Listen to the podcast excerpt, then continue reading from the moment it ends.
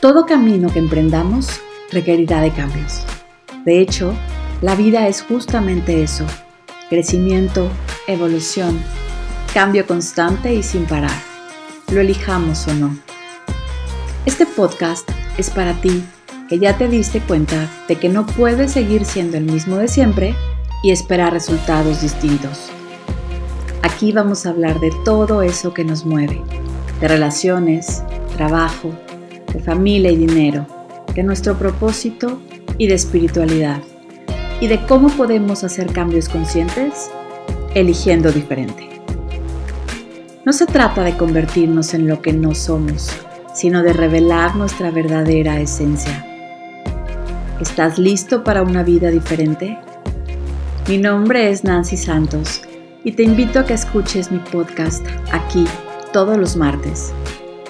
Piensa elige y actúa diferente.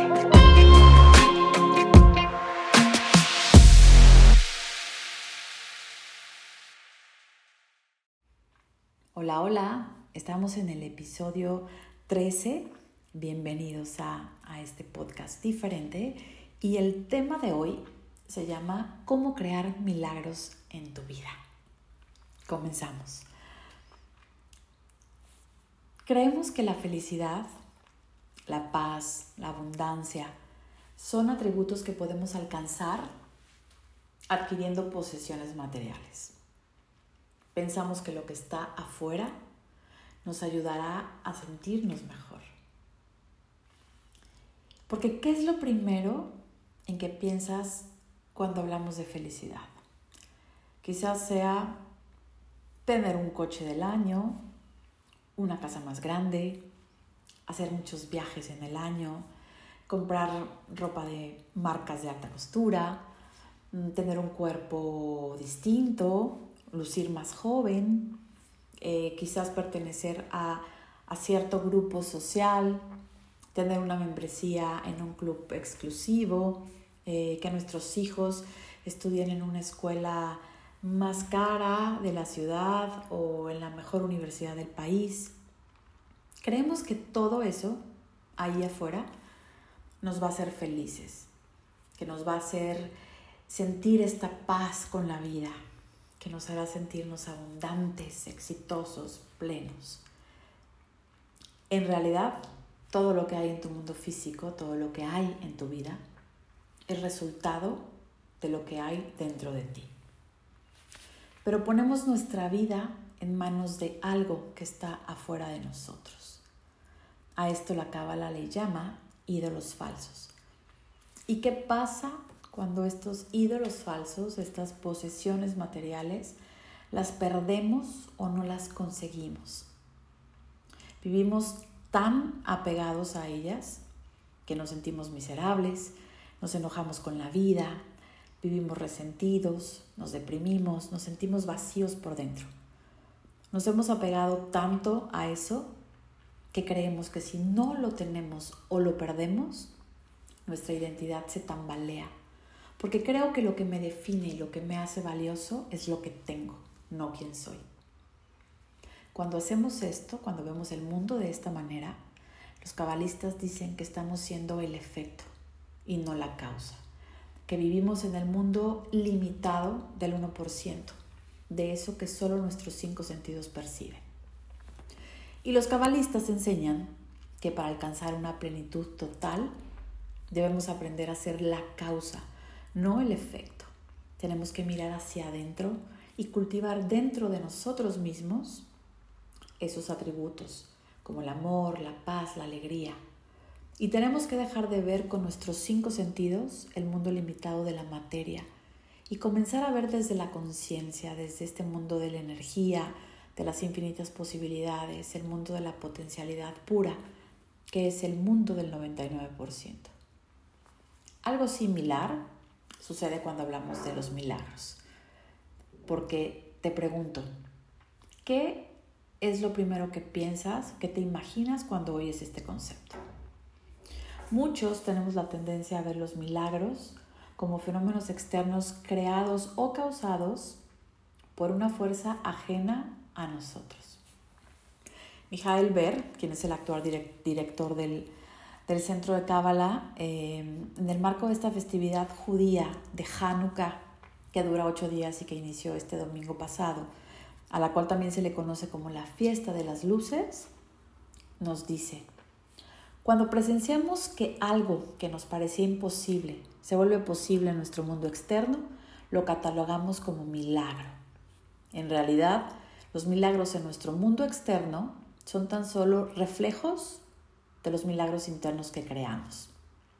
Los milagros no son golpes de suerte que ocurren al azar o por buena fortuna, y tampoco ocurren porque el Creador nos considere dignos o no. Así que los cabalistas nos están enseñando con esto que cada milagro es una co-creación entre el Creador, el universo y tú. También si has oído del texto metafísico Un curso de milagros de la Fundación para la Paz Interior, quizá conozcas la definición que ellos le dan a los milagros y es esta. Un milagro es un cambio de percepción para dejar de ver el miedo y ver el amor.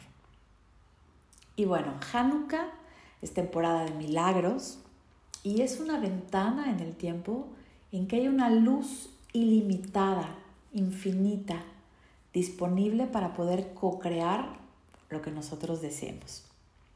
Pero, y aquí viene un pero, nuestro principal desafío es apreciar de manera consciente los milagros diarios que ya existen en nuestra vida. ¿Milagros diarios? Claro. Te digo cuáles, por ejemplo.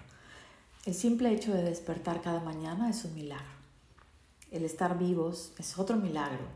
Ver el amanecer, poder caminar, poder ver, poder hablar, respirar, la pareja que tenemos, los hijos que tenemos, nuestros padres, nuestros amigos, todo eso son milagros y desarrollar un aprecio constante por esos milagros que ya hay en mi vida es muy importante porque la única forma de atraer más milagros es apreciando lo que ya tengo. Y Hanukkah es una época especial en donde podemos acceder a este súper poderoso nivel de aprecio de los milagros de nuestro día a día. Pero además del aprecio, necesitamos tener la certeza en el Creador tener esta certeza de que somos capaces de atraer milagros y bendiciones a nuestra vida. Con certeza, nos dice Mijael, lo que antes habíamos catalogado como imposible o al menos muy improbable, ya no se sentirá fuera de nuestro alcance. Y vivir con un aprecio profundo por nuestras bendiciones constantes tiene como efecto secundario la certeza absoluta. Y bien, una vez que ya aceptamos el hecho de que el secreto para los milagros está en nuestras manos, adivina quién va a intervenir para hacerte creer que esa es una idea súper loca y absurda. Claro, nuestro ego.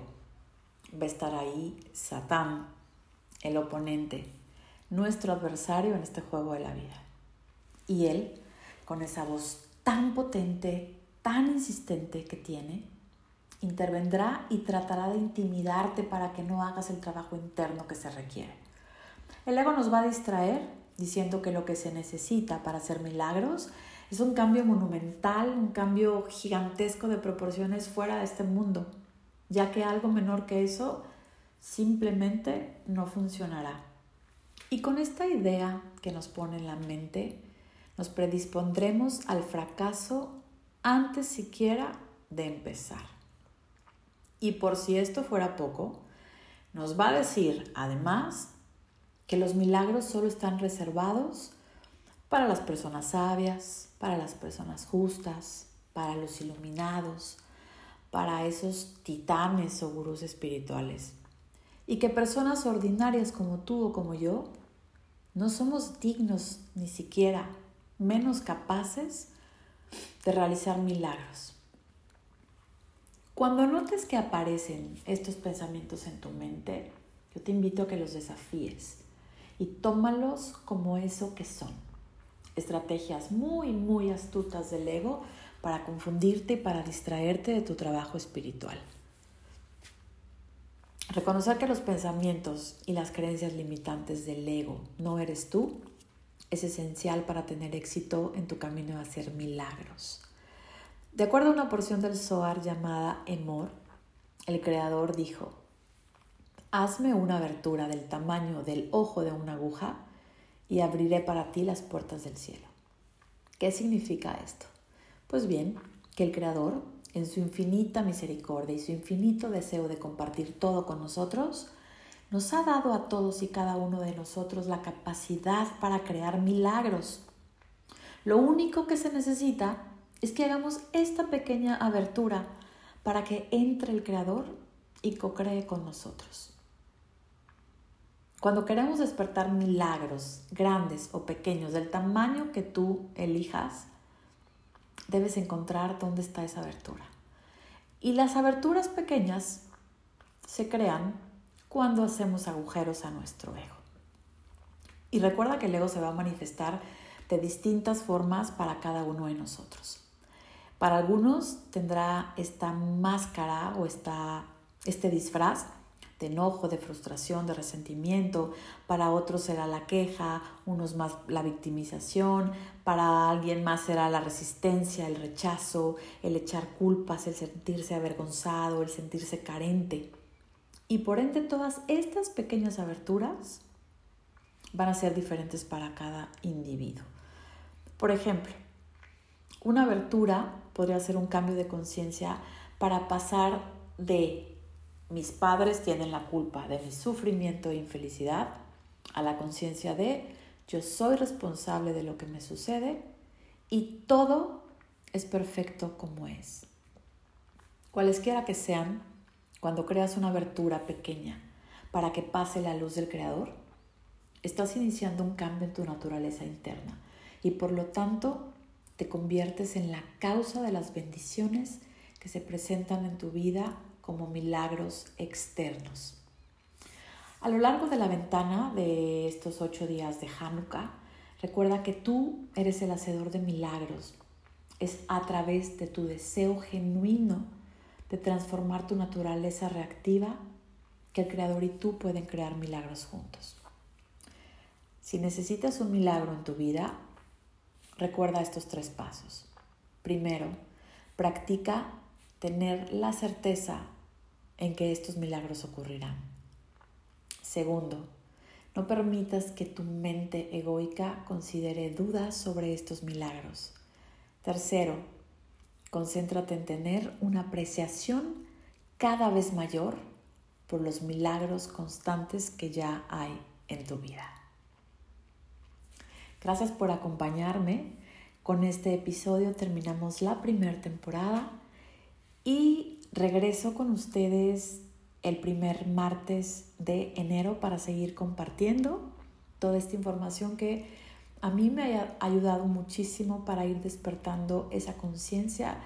Y bueno, todos los días sigo haciendo el trabajo que se requiere porque nunca llega un momento en el que ya lo sabes todo, siempre vas a seguir siendo un un eterno aprendiz y por supuesto siempre tendrás que estar practicando y practicando todos los días el despertar esta conciencia y poder tener esa conciencia distinta para traer más luz y más bendiciones a tu vida. Gracias por estar aquí. Nos vemos en la siguiente temporada. Bye bye.